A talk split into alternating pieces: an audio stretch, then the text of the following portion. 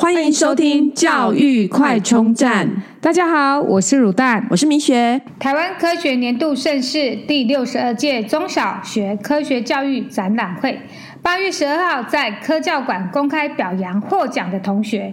今天非常荣幸，我们可以邀请到刚出炉修腾腾国小组生活与应用科学一科机械与资讯类的第一名。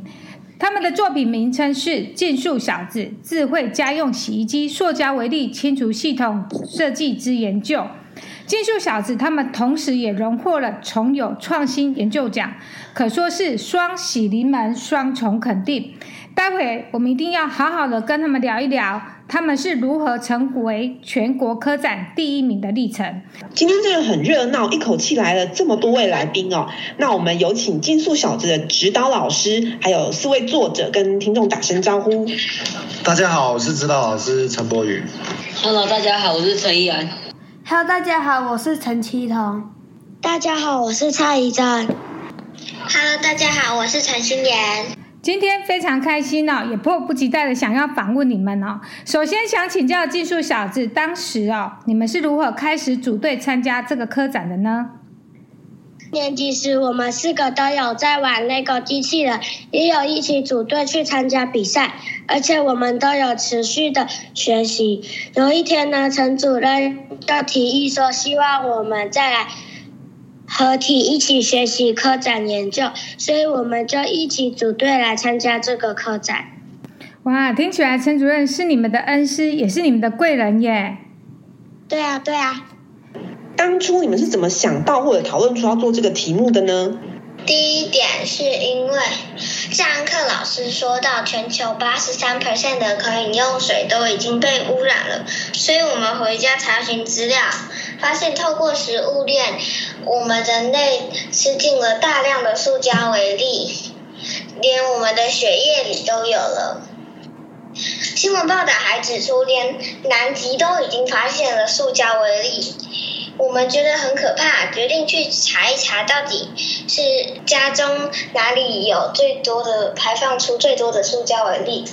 经过一番查询后，我们发现我们家中的洗衣机会排放出最多的塑胶而粒，所以我们就往洗衣机这方面去开始进行调查。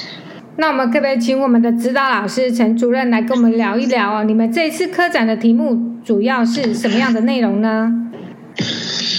呃，大家好哈。那因为这些孩子们在课堂上呢，就是其实现在有大量的新闻啊，还有课程都有在讲到环境污染，尤其在海洋上的污染。最近大家都知道，像有没有海龟的鼻子吸到吸管，然后很多的塑胶微粒在海洋中飘散，所以很多的新闻跟研究发现哦，像。呃，南极啊也出现塑胶微粒。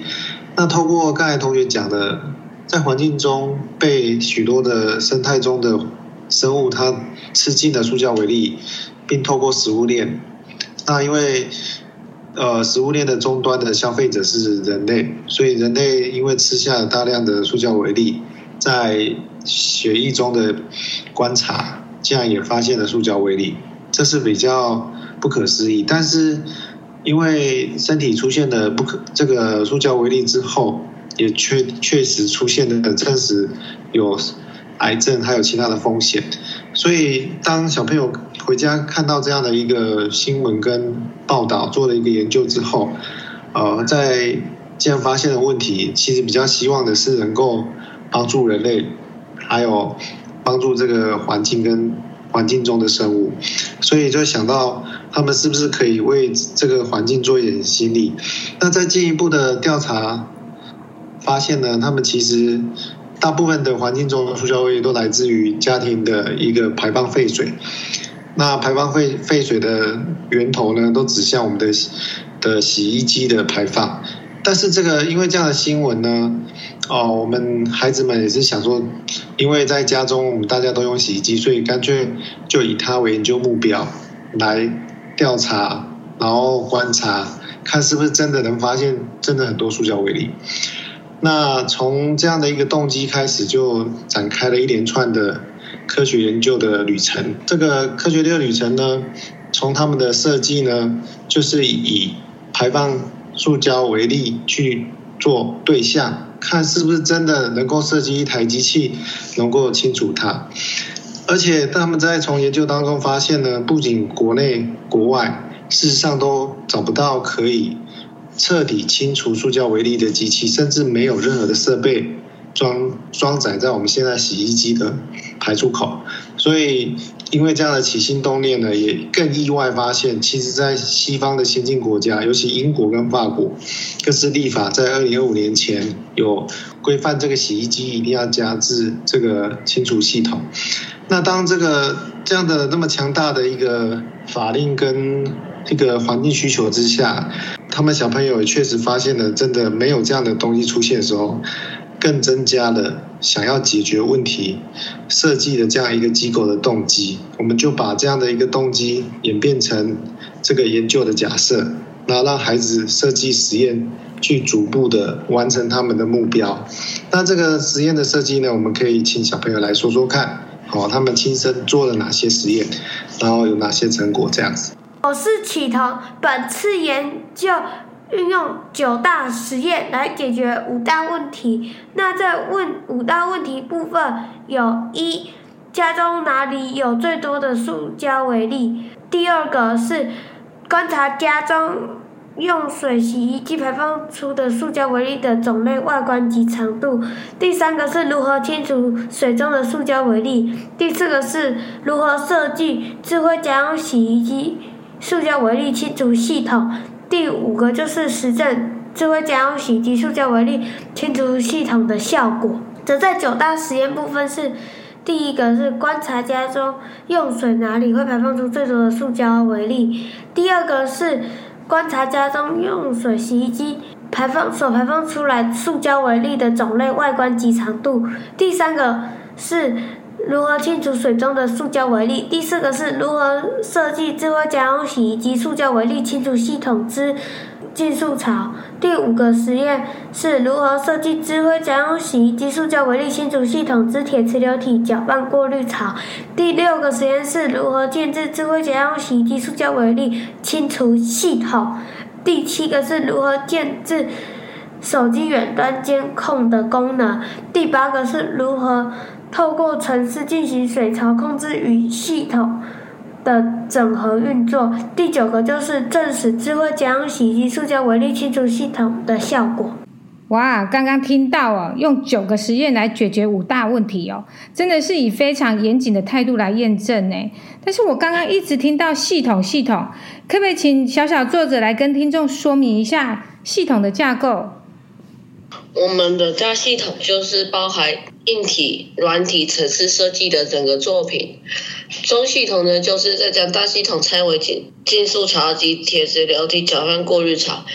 小系统呢，就是在将净塑槽拆为两层的过滤槽，然后两层的过滤槽的过滤网孔径的大小都不一样。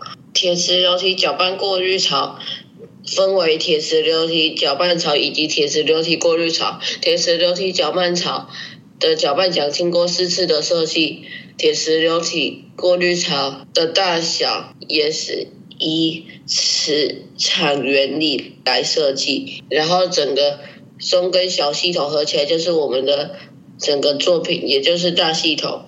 以上就是我们的系统报告。听起来就是我们层层的过滤，然后还去考虑到不同的长度的纤维，难怪我们最后系统哦，整个就是过滤率可以接近一百个 percent。真的是太棒了！哇，听起来好复杂。那能够成为这个科展全国第一名哦，这些都是长久累积下来的实力。想问一下主任是如何培养这些孩子的研究能力呢？我想每个人都会有。会心中都会有一个想要解决问题的一个动机啊，但是这个我们如果孩子他进行一个研究，其实是很不容易的。就像刚才主持人说的，他经过一连串的训练，那首先呢，他们其实要学会观察，他们从一开始其实是观察显微镜下的一些渺小的像花粉，还有一些更微小的生物。所以是必须要从先从观察来下手。当观察完这周遭的环境或我们周遭的生活的情况的时候，会总是会发现心中的一个问题啊，比如说，哎，为什么太阳从东边升起，西边落下？那月亮为什么也一样呢？做一样的动作呢？当有一样的问题出现的时候，我们就要把握住孩子里面的问题，然后引导他去从问题里面去思考，有哪些部分的角度可以去解决他心中的问题。那像他们今天发现的塑胶微粒出现了，那他们第一个动作去观察那个塑胶微粒到底在家中哪里会出现。第二个呢，如果出现的时候，到底有哪些方法可以把它拦截住？有什么方法可以把更细小的、更微小的、超细小的塑胶微粒把它捕捉住？那这些思考点就可以来询问这些孩子。那询问呢？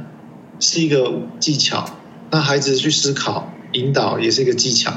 他们必须先从过去的经验、过去的文献、过去研究去找资料，然后去把它组织，针对我的问题去思考真正可以解决的方法。然后再去设计他们自己想做的实验，来规划实验能解决捕捉塑胶微粒的实验，让他们能够去观察最后的结果是否能够真正把塑胶微粒拦截住。所以这整个孩子的做研究的过程呢，其实它是一系列从观察、做研究、假设、做实验，然后根据结果去做讨论，然后最后。才可以有最后的结论出来。那这是他最他们最基本做研究的一个精神跟结构。他们要会学会我刚才说的观察能力，然后会发现问题的能力，会设计解决问题的能力，然后最重要的还是要中间透过团队合作来寻求资源。当遇到问题的时候，如何找到解决方法？那我想这个部分是需要日常点点滴滴的去设计，让孩子学习。那当他们变成内化的一个能力的时候，他就可以运用到平常科学学习的当中的一个技巧。之后他遇到人类，现在人类常常遇到很多极端的问题，像气候变迁，好像现在北半球正在火烧当中，或者他遇到空气污染的问题，或者刚才讲的塑胶微粒，我们正在研究的问题。都需要这些未来的主人公来帮助人类，所以当他有这样的能力的时候，我们就可以期待未来可以因为他们，我们人类可以更好。这真的是一趟相当不简单的科学旅程哦！想必每一位小小科学家经过这段时间的淬炼哦，未来不管是在做学问啊，或是生活上，都可以奠定深厚的科学基础。当然，更重要的是可以为国家社会提供更多的贡献。那这趟科学历程当中，一定有许许多多的喜怒哀乐。那可以请我们这些小小作者来分享一下科展过程当中最痛苦的事情吗？我觉得在这个研究过程当中，最痛苦的是做 Excel 的图表和数据分析，然后用到了比率跟百分比，还有 Arduino 和 ESP32 的线路脚位和程式，因为我以前从来都没有学过。所以这个部分是整个过程中最最最困难和最 confused 的地方。我们这个科展当中，我觉得我们最痛苦的地方就是，我们六日要牺牲我们游玩的时间，早早的爬起来去练习科展，然后还有我们在努力很久的实验，但是。却一无所获的时候，我们也会觉得很痛苦。那你们这样牺牲几个六日啊？大概有没有半年还一年的时间呢、啊？怎么做这个科展大约花了十个月？哇哇，跟生一个小孩差不多了。对啊，真的是把一个小孩子生出来，把一个作品生出来，哎，有痛苦也有快乐。有没有小朋友来说说看，有没有最快乐的事情是什么？我嗯，最快乐的事情就是呢，当我们实验很多次，讨论过很多次，终于解决了这个一某个问题的时候呢，那种痛苦后的快乐是最快乐的。痛苦后的快乐，好难懂哦！是小小科学家，好深哦，我们都不懂。还有呢？还有没有人要讲一下快乐的事情？哦，就是当我们解决了一个我们之前想解决的问题，我就觉得快乐，因为就解决一个很想解决的问题，就然后就想说就减少了一个需要去解决的问题，然后就会很有成就感。对哦，原来哇，这些小小科学家都好深奥。对。那接下来我们要再度的聚焦在我们金牌指导老师身上哦。你觉得呢？成为第一名脱颖而出的优势在哪里？然后相较于其他组别，你们有什么特色呢？其实全国科展都是各县市的第一名或者第二名参赛的，所以它其实是各县市的第一名的较量。其实各县市，呃，尤其在很多直辖市，他们。其实孩子也都非常优秀，很多甚至是资优班的孩子。其实他们资优班的孩子更从小其实就在学校的呃的一个课程中学，已经学习到很多研究的探探究跟设计。那这群孩子其实他们是第一次参加，只是说他们在从小哦、呃、在幼稚园小一小二其实就开始学习，呃从乐高机器人的一个竞赛、程式撰写学到一些。呃，初步的探究哈，但当时候有 FJR 的一个比赛，那我觉得他们最大的优势应该是在很小的时候就已经接触了城市的设计。那城市的设计跟乐高机械结构的连接，造造就说他们可以在组装这个系统的时候是比较很快上手，而且撰写图图像式的城市对他们比较没有困扰，所以在转接到。呃，现在很流行的制造，或者是呃，像使用 Arduino 的这个零件的一个城市撰写，都是图像式，所以他们可以快速的上手。我想这是他他们最大的优势。啊，第二个呢，呃，其实团队的实验跟训练并不陌生，因为在过去我刚才提到的机器人的一个比赛当中，其实它就非常类似一个科学探究的历程。好，然后所以针对发现问题提出解决方法，啊、我想这是呃已经可以变成一个模式了，可以接受老师的指导，而且可以缩短训练的期程。那第三个，我觉得呃，其实科展还蛮重视科学创意的的设计，因为很多其实主题很多人都做过，那能不能让评审得到青睐，其实。主题的选择也蛮重要的，所以这跟生小孩一样嘛，一开始就要有好的出身，就是一开始题目就要选好，才就会成功，是不是？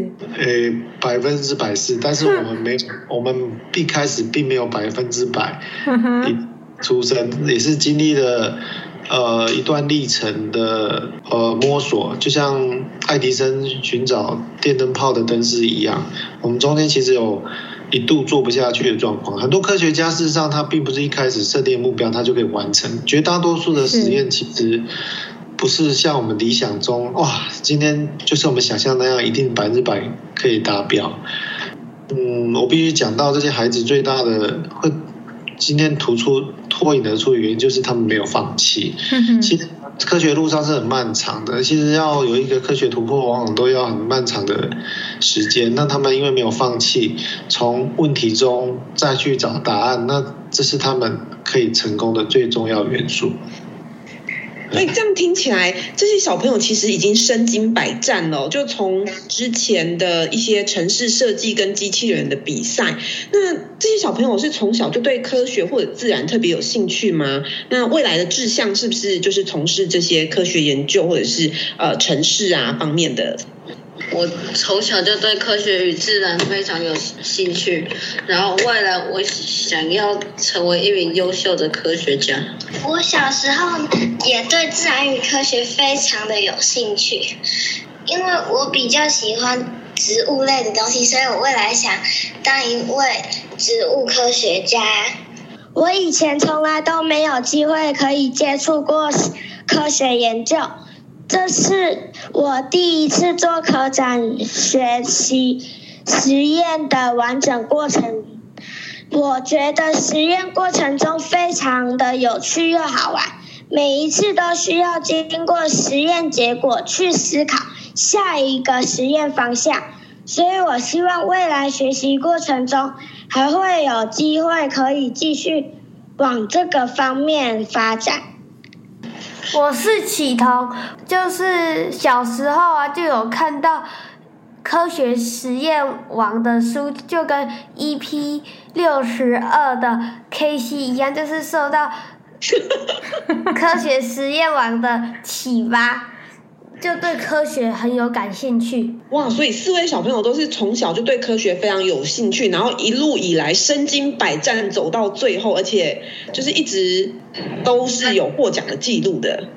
对啊，我们今天真的听了一场他们的十个月生的一个产品的一个过程，哇，真是太神奇了。那今天就很高兴，很呃，谢谢这五位来宾。来到我们节目，谢谢竞速小子的老师跟这几位竞速小子们，谢谢，谢谢，拜拜，谢谢，拜拜。如果你喜欢我们的节目，记得订阅并持续收听我们的节目，也欢迎大家到我们的粉丝专页留言与分享哦。